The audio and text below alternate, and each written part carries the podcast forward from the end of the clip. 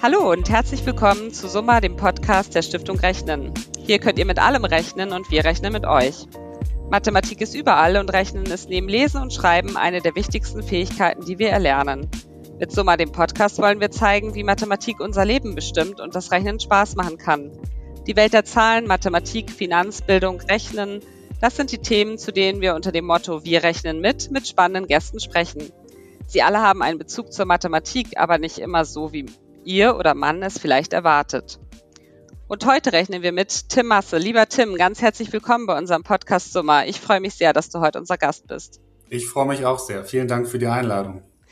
Ja, sehr gerne. Dann lass uns doch gleich starten, Tim. Äh, stell dich doch unseren Hörerinnen und Hörern am besten einmal selbst kurz vor.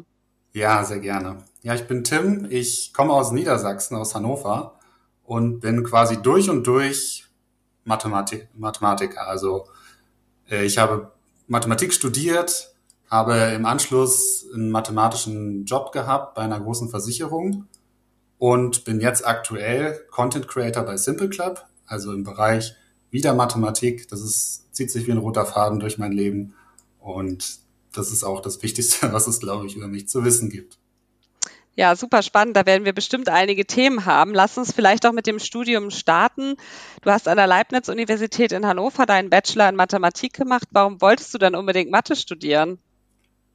Ja, das stimmt. Ich habe in meiner Geburtsstadt Hannover Mathematik studiert und ähm, die Begeisterung für Mathematik kam in der Oberstufe, wie das bei den meisten ist. Man hat Bezug natürlich durch die Schule zu einem Fach und es hat mir Spaß gemacht, aber es gab tatsächlich eine Schlüsselszene auch in der Oberstufe, als unser Lehrer damals irgendein Problem an die Tafel skizziert hat und in die Runde gefragt hat, ja, hat jemand eine Idee und sich keiner gemeldet hat und ich aus einem Impuls heraus tatsächlich mich gemeldet habe und gesagt, ja, das kann man doch mit äh, einem der Strahlensätze lösen. Ne? Für alle, die es jetzt nicht auf Anhieb wissen, Strahlensätze geht es um Verhältnisse zwischen, zwischen äh, ähm, zwischen Geraden oder zwischen Strecken. Und ja, okay, der Lehrer guckt mich dann an und ganz, ganz verdutzt sozusagen, äh, ja, wie, wie geht der? Dann habe ich ihm erklärt, wie der funktioniert. Und ähm, ja, der Lehrer hatte innegehalten und meinte dann, nach 30 Jahren Unterrichten kommt er jedes Jahr an diese, an diese Stelle und es hat sich noch nie jemand gemeldet und hat was mit dem Strahlensatz hier geantwortet, also was, was man in der, in der Regel in der Mittelstufe ähm, lernt. Und das war für mich tatsächlich äh, ein Schlüsselmoment, der mir gezeigt hat, okay, das Mathematik kann vielleicht echt etwas sein, was mich, äh, was mich irgendwie auszeichnet, auch in einer gewissen Weise. Und so habe ich es in der Oberstufe dann auch im Abitur gehabt. Und da ich auch noch nicht konkret wusste, was ich vielleicht beruflich machen wollte, dann aber zumindest wusste, dass ich gute Berufschancen habe mit einem Mathematikstudium, äh, war das dann ein Selbstläufer sozusagen. Ja, das, das klingt auch super interessant. Und Schwerpunkte deines Bachelorstudiums waren ja Algebra und Stochastik. Das klingt jetzt erstmal ähm, nicht für alle gleich so greifbar. Und in deinem Masterstudium an der Technischen Universität Berlin hat sich der Studienschwerpunkt ja dann weiter auf Stochastik verlagert. Was fasziniert dich an dem Thema denn besonders?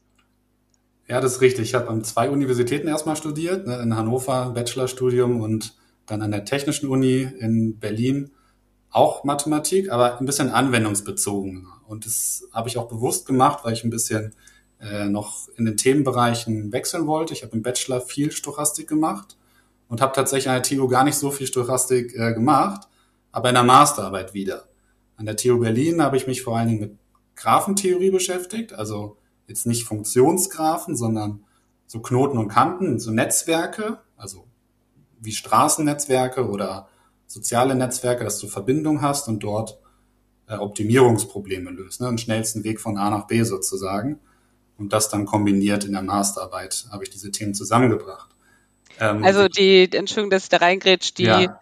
ähm, die Postman-Theorie, liege ich da richtig? Also, dass du den besten Weg für den Postboten zum Beispiel oder die, die Straßenreinigung oder sowas ähm, das, das gibt's auch, kann? Das gibt's auch, genau. So, mit sowas beschäftigt man sich da ähm, in, in meiner Masterarbeit habe ich mich konkret mit ähm, Telekommunikationsnetzwerken beschäftigt, also zufälligen mhm. Netzwerken und ähm, wie viel wie viel Datenmengen dann sozusagen in so einem Netzwerk äh, durchgeschickt werden können.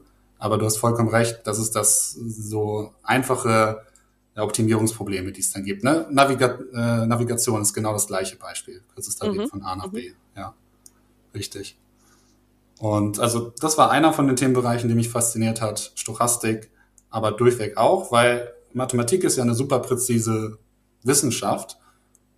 Aber in der Stochastik kommt halt der Zufall mit ins Spiel und du weißt halt nicht genau, was rauskommt, aber kannst damit trotzdem sehr gut arbeiten. Also du kannst zumindest gute Schätzungen abgeben, du weißt, wie wahrscheinlich ist was. Vielleicht weißt du nicht mal das, aber trotzdem kannst du statistisch sehr, sehr gut arbeiten und das ist auch was, was man im täglichen Leben auch durchaus braucht. Also Wetterbericht ist das, was man sicherlich immer kennt. Ne, so und so wahrscheinlich ist es, dass morgen, es morgen regnet oder die Sonne scheint.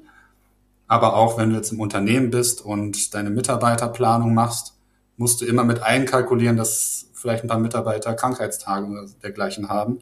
Das ist was, was du nicht voraussagen kannst, aber wo du äh, mit Statistik und Wahrscheinlichkeit rechnen kannst. Und das ist durchaus ein sehr, sehr spannendes Themengebiet. War dir denn früh klar, was du mit dem Stochastik-Schwerpunkt nach deinem Studium machen wolltest? Gab es damals schon ein richtig klares Berufsbild für dich oder hast du dich da informiert? Ähm, ich, ich würde sagen ja und nein. Also früh klar definitiv nicht. Aber an der Leibniz-Uni in Hannover hatten wir eine sehr, sehr gute ähm, Fakultät oder ein Institut, was mit ähm, Versicherungen viel zusammengearbeitet hat. Also das, da haben wir schon früh gemerkt, okay, als Mathematiker kann man sehr gut in der Versicherung oder auch im, im Bankwesen, im Finanzwesen generell ähm, arbeiten. Also dort werden Mathematiker gebraucht. Und in dem Sinne wus wusste man und ich dann auch, dass das auf jeden Fall ein Berufsbild ist, wo man am Ende landen kann, sozusagen. Ne? Also gerade mit Stochastik dann auch. Ähm, dort geht es nämlich um Risiken, um Wahrscheinlichkeiten, um ungewisse Ereignisse die dann sozusagen versichert werden müssen. Hm. Darauf kommen wir gleich nochmal. Das finde ich nämlich sehr, sehr spannend. Aber jetzt erstmal die Möglichkeit äh, für dich. Du kannst hier einmal Werbung für ein Mathematikstudium machen. Wer sich vielleicht jetzt nicht sicher ist, ob er diesen Weg für sich einschlagen soll. Warum würdest du ein solches Studium empfehlen? Warum würdest du es nochmal studieren? Für wen ist es geeignet und für wen eher nicht? Was meinst du? Let's Pets, also los geht's. Das ist eine gute Frage. Ich kann da ja auch voll gut aus meiner Erfahrung einfach berichten. Warum ich Mathematik studiert habe, habe ich gerade gesagt. Ich habe gemerkt, mir macht es Spaß. Ich kann das auch ganz gut. Ich war jetzt auch kein, kein Überflieger. Ich hatte jetzt nicht 15 Punkte oder so im Abi. Aber mir hat das Spaß gemacht und ich konnte es ganz gut. Und gerade wenn man, wenn man diese Voraussetzungen mitbringt, ist das auch wirklich was, wo man sich die Gedanken machen kann, das auch zu studieren. Und auch sind die Berufschancen einfach grandios. Also da mit Mathematikstudium hast du im Grunde eine Jobgarantie. Du legst dich auch nicht auf eine bestimmte Branche fest. Ähm, also das, das gibt ein bisschen Freiheit auch. Und wenn das zusammenpasst, warum nicht? Also go for mhm. it. Sehr schön. Da werden wir auch noch ein bisschen was, was von dir hören. ähm, nach deinem Studium hast du dann ja als Aktuar bei einer großen Versicherungsgruppe gearbeitet. Hier jetzt mal ohne die Werbung. Und für alle, die es nicht wissen, was macht denn ein Aktuar? Ja, das stimmt. Ähm, Aktuar ist jetzt erstmal ein Begriff, den kennt man sicherlich nicht unbedingt, aber es besagt einfach, das ist eine Person, die mathematisch in einer Versicherung arbeitet oder in einem Bereich, wo es um, um Finanzen geht und wo Unsicherheit ähm, herrscht. Also das ist sozusagen erstmal die Definition, aber das ist natürlich auch ein sehr, sehr weites äh, Gebiet. Und ich glaube, um das zu verstehen, müsste man ein bisschen in die Tiefe gehen, was eine Versicherung ist. Und ich würde auch gern äh, kurz die Chance nutzen, um den Zuhörerinnen und Zuhörern kurz zu erklären, was ist eigentlich Versicherung und warum braucht es dann auch Mathematiker in diesem, in diesem Bereich und in diesem, ähm, diesem Job sozusagen. Sehr gern. Ja, weil, weil eine Versicherung hat erstmal einen unglaublich schlechten Ruf, hat aber einen äh, sehr, sehr noblen Gedanken, nämlich die Absicherung von großen finanziellen Risiken. Ja, in, in Deutschland ist es so, dass man gesetzlich krankenversichert sein muss. Also wenn du krank wirst und Behandlung brauchst, vielleicht sogar ins Krankenhaus musst, in die Reha etc., dann bist du finanziell abgesichert. Also du musst es nicht selber ähm, selber finanzieren sozusagen, sondern das übernimmt die Krankenversicherung. Ja, für diesen Fall bist du abgesichert, dafür zahlst du eben Krankenversicherungsbeiträge. Die muss jeder bezahlen. Und das heißt, die Idee dahinter ist, du zahlst einen festen Beitrag in einen Topf sozusagen, das machen ganz viele Menschen. Und wenn das Risiko oder wenn der Schadensfall sozusagen eintritt, in dem Fall, wie gesagt, die Behandlungskosten, die exorbitant werden können, ne, Tausende, vielleicht Zehntausende Euro, dann musst du es eben nicht selber tragen, sondern dann wird aus diesem Topf das Geld genommen und entsprechend bezahlt. Und die Idee von Versicherungen ist eben genau, dass dieser, dieser Ausgleich in einer großen Menge funktioniert. Das beruht sogar auf reinster Mathematik. Das Gesetz der großen Zahlen steckt dahinter, ne, dass du gleiche Risiken, wenn du genug davon hast, dann äh, kannst du es nämlich ziemlich gut abbilden. Und die Versicherung an sich kann man sich auch schon aus den, von den alten Kaufleuten sozusagen vorstellen, die äh, ihre Schiffe mit irgendwelchen Rohstoffen beladen haben, ne, ob Wolle, Weizen, Reis oder was auch immer. Und stell dir mal vor, einer von denen erkennt hat und das, das Boot sinkt und er verliert die ganze Ware. Damals hat man sich schon versichert, indem man die Ware gleichmäßig aufgeteilt hat. Dann ähm, hat jedes Schiff ein Drittel von jeder Ware gehabt. Und wenn ein Schiff davon sinkt, dann äh, verliert jeder nur einen gewissen Teil seiner Ware. Also diese, das ist ein ganz entscheidender Punkt, diese, dieser Ausgleich im Kollektiv, dass eine große Gemeinschaft den Schaden auffängt. So. Das ist jetzt quasi die, die Grundgeschichte dahinter, ja. Ähm, und dass man das eben mathematisch auch herleiten kann, ist ganz, ganz spannend. Aber die Frage ist jetzt, okay, wie viel muss ich jetzt eigentlich an Beitrag zahlen, damit das Risiko abgesichert ist? Ne? Ein anderes Beispiel ist, ähm, du, du versicherst dein, dein Haus gegen Naturgewalten. Ne? Wenn's, wenn da mal irgendwie eine, eine Sturmflut oder sowas kommt und du dein, dein ganzes Zuhause verlieren solltest, dann ist das nicht nur ein sehr großer emotionaler Schaden, sondern natürlich auch ein großer finanzieller Schaden. Und der, der durchaus mehrere hunderttausend Euro kosten kann. Und um das auszugleichen, musst du einen Beitrag zahlen, genauso wie die, wie die anderen Menschen auch. Und dieser Beitrag ist verhältnismäßig relativ klein. Ja, also du zahlst, ich weiß gar nicht genau, vielleicht fünf oder zehn Euro im Monat oder so, um das, dieses krasse, große Risiko abzusichern. Aber es tritt eben auch nur mit einer sehr, sehr geringen Wahrscheinlichkeit ein. Und mit solchen Aufgaben beschäftigen sich Mathematiker. Also die Wahrscheinlichkeiten für solche Ereignisse zu bestimmen, statistisch gesehen, und mit diesen Wahrscheinlichkeiten auch Beiträge zu berechnen, ähm, dann die Rückstellung zu berechnen. Eine Versicherung muss immer genug, genug Geld zur Verfügung haben, damit sie auch Leistung erfüllen kann und so weiter und so fort. Also es geht in ganz, ganz viele Bereiche. Aber du merkst sicher schon, dass Mathematik echt im Fokus. Äh, eine Versicherung ist im Grunde ein rein mathematisches Produkt. Und ähm, das waren auch deine Aufgaben bei der Versicherung, genau das zu berechnen, was du gerade beschrieben hast? Ähm, naja, teils schon tatsächlich. Äh, es ist so, dass man in der Versicherung klassischerweise noch unterscheidet zwischen äh, Personenversicherung, also wo du wirklich wie bei einer Krankenversicherung das, die eigene Person, das, das Leib, den Leib sozusagen absicherst, ähm, Lebensversicherung und so weiter, oder eben Sachversicherung bei diesen Gebäudeversicherungen und so weiter. Und ich habe im Bereich der Lebensversicherung gearbeitet und ähm, dort ging es nicht, also ich habe nicht in dem Sinne äh, diese Wahrscheinlichkeiten berechnet, sondern ich habe mit den Wahrscheinlichkeiten äh, Verträge berechnet, die wir schon vor langer, langer Zeit abgeschlossen haben und wo es zum Beispiel durch gesetzliche Änderungen äh, oder durch gesetzliche Beschlüsse zur Änderung im Vertrag einfach kommt. Und dann musst du dir Gedanken machen, wie kannst du das ähm, theoretisch umsetzen und dann, wie kann man das praktisch umsetzen und wenn das praktisch umgesetzt ist, funktioniert das auch so, wie es funktionieren soll. Also das sind so die Aufgabengebiete, äh, in denen ich tätig war. Ja, sehr interessant. Und sag mal, konntest du denn das Gelernte aus dem Studium gut umsetzen und einbringen oder waren das wieder völlig andere Anforderungen? Also ich konnte es tatsächlich, weil ich weil ich auch das Fach Versicherungsmathematik und Finanzmathematik hatte. Das hat man in der Regel, wenn man Mathematik studiert, nicht unbedingt.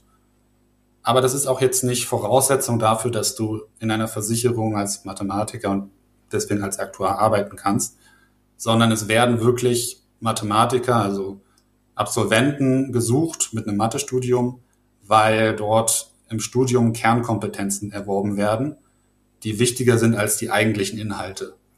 Also sprich diese, die Möglichkeit, äh, Probleme zu lösen und sehr analytisch an die Sache ranzugehen, auch ähm, sehr geduldig zu sein, hartnäckig zu sein, das, das lernst du da. Die Frustrationsschwelle, äh, die, die steigt dann mit der Zeit. Also äh, das ist was, was du in, in dem täglichen Leben dann auch brauchst oder in der täglichen Arbeit. Und also in dem Sinne, das, was, was an Kernkompetenzen dort gelernt wurde, das konnte ich auf jeden Fall umsetzen. Und deswegen wurde ich da auch eingestellt. Mhm. Okay, und im vergangenen Herbst hast du dann ja einen ganz großen Schritt der Veränderung gewagt. Du bist seit September 2021 Content Creator bei Simple Club. Das ist ja ein ziemlicher Kontrast zu dem, was du vorher gemacht hast. Ähm, stelle ich mir zumindest vor aus der Versicherung, die du ja eben sehr spannend ja. auch beschrieben hast mit deinem Tätigkeitsfeld, aber jetzt hin ähm, zu einem ja Bildungsstartup im Grunde genommen. Ne? Also warum dieser Wechsel? Und erklär uns doch mal, was machst du bei Simple Club genau? Ja, da hast du recht. Das ist ein ziemlicher Kontrast allein von der Mitarbeiteranzahl. Also in der, in der Versicherung, im Versicherungskonzern kann man sogar sagen, äh, haben mehrere 10.000 Menschen weltweit gearbeitet in unterschiedlichsten Bereichen. Und jetzt bin ich in einem jungen Unternehmen, wo wir etwas über 120 Mitarbeiter aktuell sind. Also das ist schon ein krasser Kontrast. Und dann ist natürlich eine komplett andere Branche, also ein komplett anderer Bereich. Aber der Bereich Bildung oder Lehre, Wissensvermittlung, das ist was, was mich auch schon im Grunde mein ganzes Leben begleitet hat. Also solange mich Mathematik im Grunde begleitet, hat mich das auch immer fasziniert, diese, dieses Wissen auch weiterzugeben. Also sei es jetzt auch durch Nachhilfe oder durch ein Tutorium, was ich geleitet habe, etc. Ähm, und da gibt's eine sehr, sehr große Schnittmenge einfach zwischen meinen Interessen, meinen Stärken und dem, was Simple Club auch vorhat und auch in den letzten Jahren schon äh, bewirkt hat. Und deswegen hatte ich da auch immer ein Auge drauf, tatsächlich. Und habe jetzt, jetzt kann ich das rückblickend auch ganz gut beurteilen, mich dann dazu entschieden, weil es mehr zu meiner Persönlichkeit einfach passt. Also ich hatte die Aufgaben bei der Versicherung gerade beschrieben, die auch super spannend sind, aber die sehr, sehr analytisch und detailverliebt und äh, super genau sind. Und das lernst du im Mathematikstudium, das, das zeichnet Mathematik auch aus. Und viele, die mögen das auch einfach richtig, richtig gerne, so, ich sag mal, den, den letzten Cent äh, zu suchen oder äh, den, ja, bis ins kleinste Detail irgendwas zu analysieren.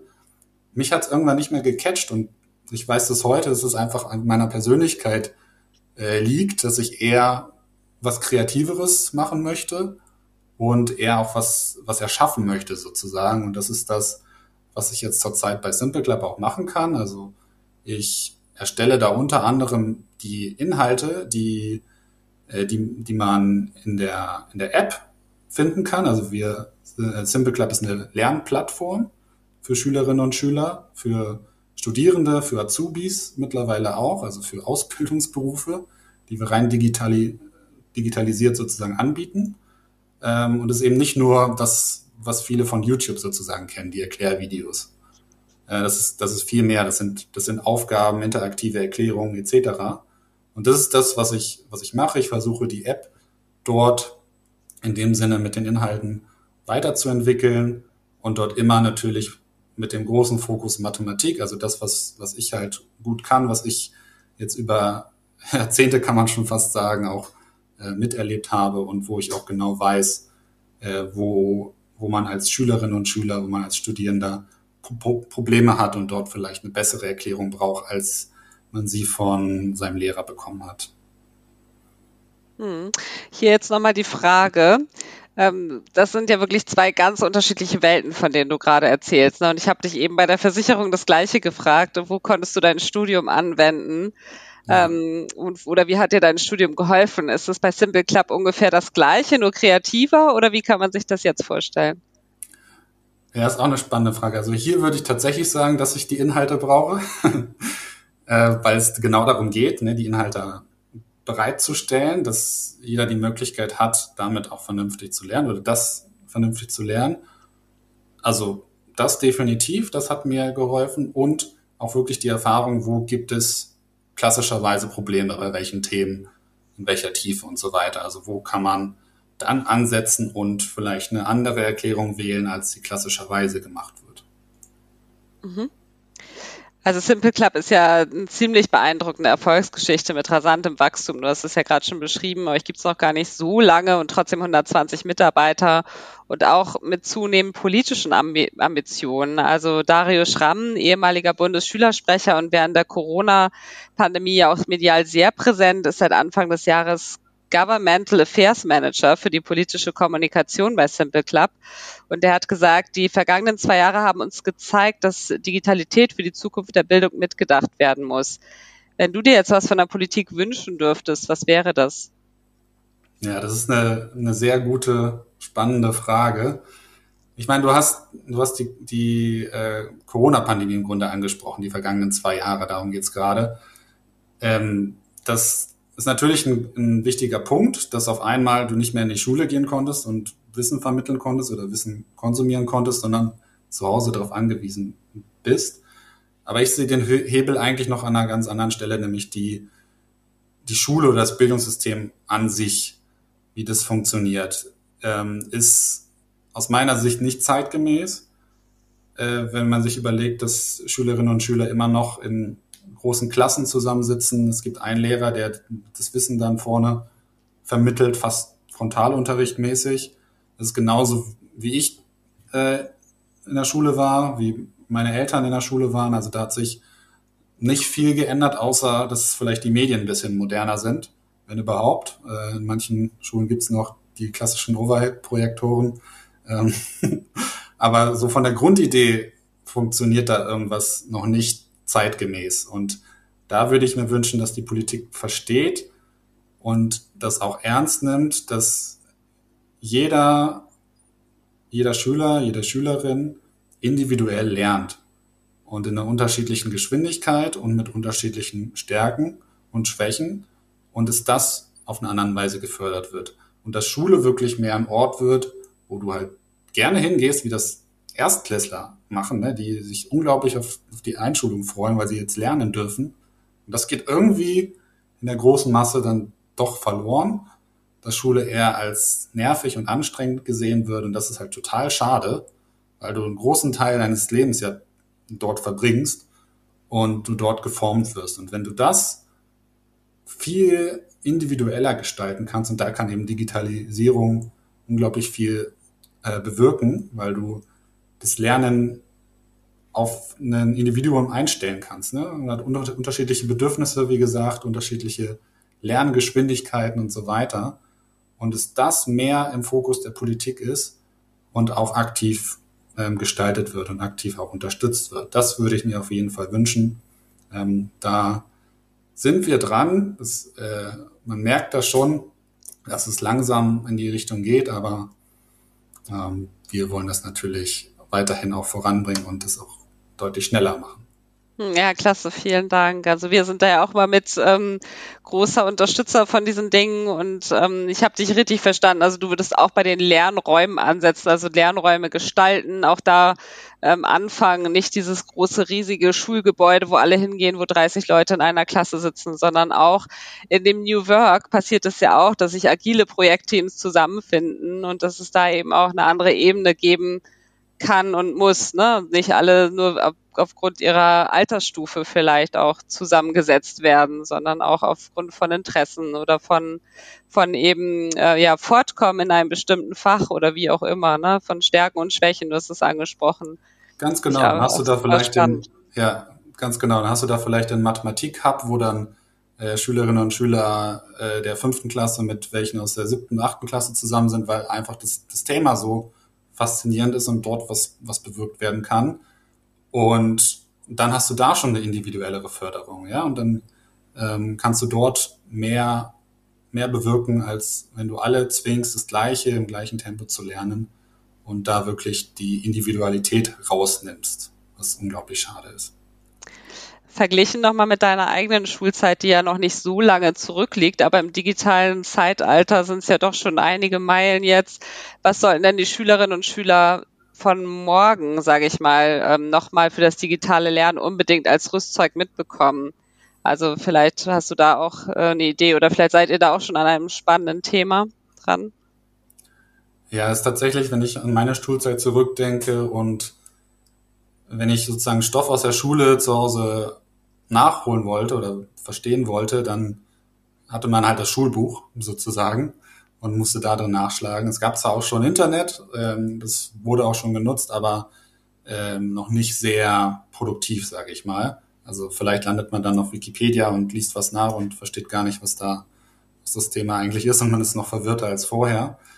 Ähm, ich glaube, heutzutage ist eher ein Überangebot an äh, Medien und Inhalten und der klassische Weg, wenn, wenn du jetzt zu Hause bist und äh, ein Thema verstehen willst, dann googelst du es vielleicht oder du gehst zu YouTube, was im Grunde auch googeln ist, nur dass du nach Videos googelst, sozusagen. Aber das ist ja, hat ja nicht den Rahmen Bildung oder ähm, ähm, Schule sozusagen. Und da fehlt es eigentlich an, an äh, einer Plattform oder an einem, so eine Art Netflix für, für Bildung sozusagen, Netflix fürs Lernen, wo du schon in einem geschlossenen Raum sozusagen bist und dann nach nach Themen suchen kannst. Ne? Das, das kann eine Plattform wie Simple Club sein, das kann aber auch was viel Größeres und auch ähm, was von der Politik gefördertes sein zum Beispiel, wo du einfach auch hier individuell nach deinen Bedürfnissen die Themen finden kannst.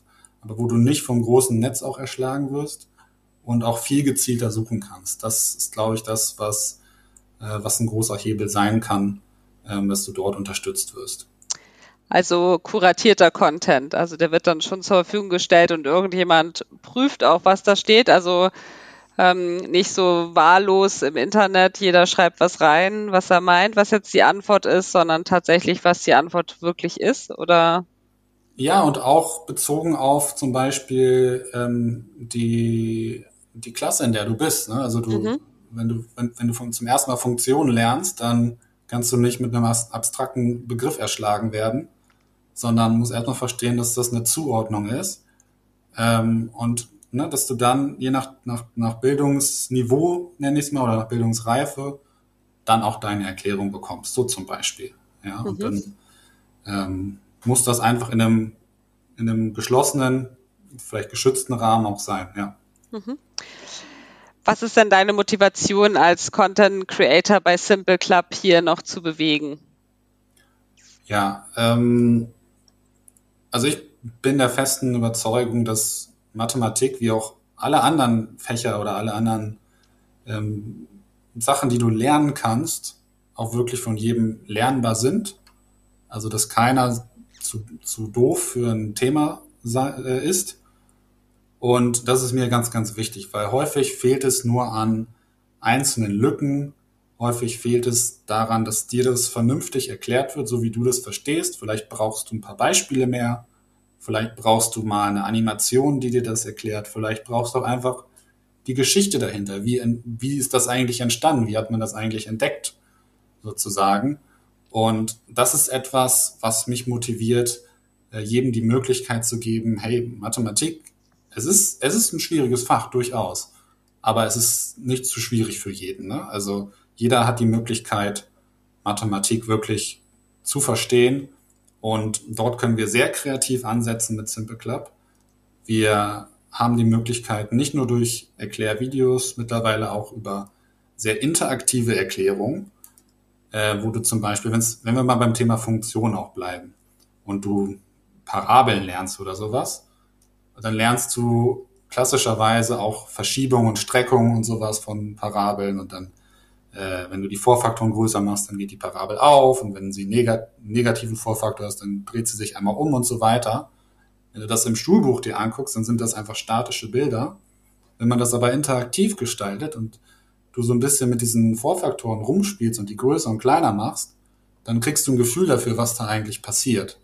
Und ich glaube, dass das unglaublich dazu beitragen kann, äh, das Thema sozusagen selber für dich zu entdecken auf einer spielerischen, interaktiven Weise. Ähm, und da, damit können wir, können wir einen Beitrag leisten. Ja, lieber Tim, ganz, ganz spannend. Vielen Dank bis hierhin. Zum Ende unseres Gesprächs stellen wir unseren Gästen immer bestimmte Fragen und die erste lautet, Wo rechnest du privat genau nach? Wo rechne ich privat genau nach? Äh, ja, da, da fällt mir spontan ein, also ich bin jetzt nicht der größte Sparfuchs, aber wenn es, wenn es um Bahnfahrten geht, dann gucke ich schon ganz genau, wo ist, wo ist die günstige Bahnverbindung und äh, wo kann ich noch den einen oder zwei Euro noch rausholen. Ähm, oder fahre ich vielleicht von der S-Bahn-Station, um mir noch das City-Ticket zu sparen oder sowas. Also da rechne ich schon immer genau nach. Und die zweite Frage dazu, wann und vorbei hast du dich das letzte Mal so richtig verrechnet? Ähm, verrechnet tatsächlich vor jetzt am Wochenende äh, bei einem Gesellschaftsspiel. Da, da ging's äh, in die letzte Runde sozusagen und ich war am Zug und habe durchgerechnet, ähm, da musste man aus einem Beutel äh, so Chips ziehen und aufpassen, dass der, dass der Kessel nicht explodiert. Äh, die, die Quacksalber von Quedlingburg, wenn ihr das was sagt. Nee. Oder euch was sagt als Zuhörerinnen und Zuhörer. Das ist ein ganz witziges Spiel und dort geht es am Ende drum, du musst halt aufpassen, dass dein Kessel nicht explodiert, aber willst halt trotzdem genug Punkte haben.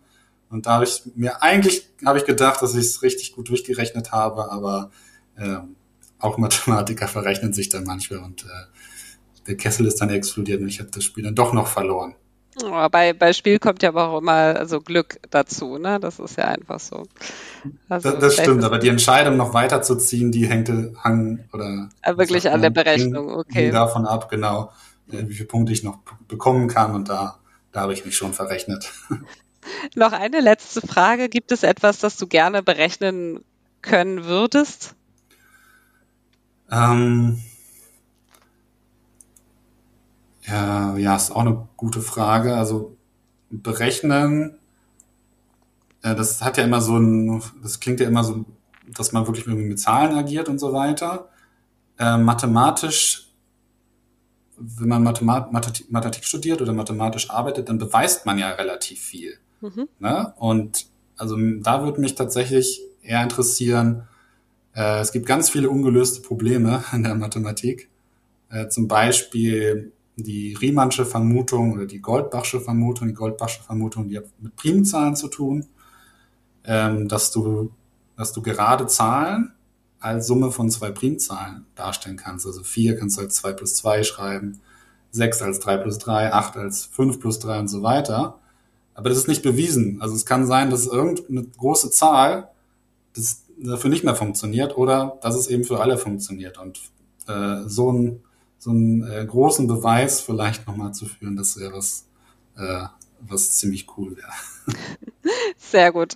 Ähm, zum Schluss bitten wir unsere Gäste immer einen Satz zu vervollständigen. Für dich haben wir folgenden Satz ausgesucht. Mathe braucht man für das Leben, weil Punkt, Punkt, Punkt.